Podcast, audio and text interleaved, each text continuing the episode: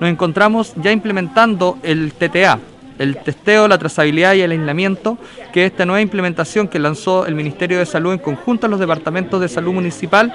para ir detectando posibles coronavirus y así eh, hacerle su seguimiento y también su posterior aislamiento.